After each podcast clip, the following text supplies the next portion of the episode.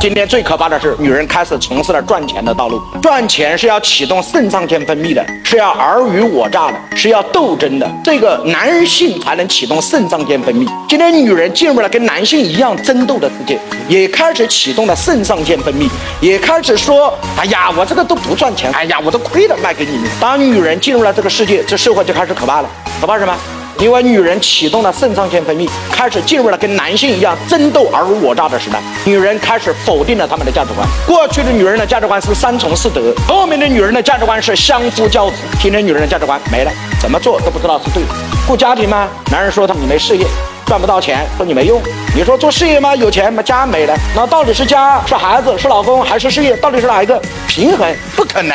说男女平等，男女能平等吗？女人不都这样吗？说男女要平等，干活的时候男人上。你们女人骨子里面心里是不是这样？一旦有点重的，这事本来就男人干，那为什么干活的时候不男女平等？男女是无法平等，男女只能在什么平等？在精神和人格上平等，在生活、社会和现实，男女永远是不可能平等。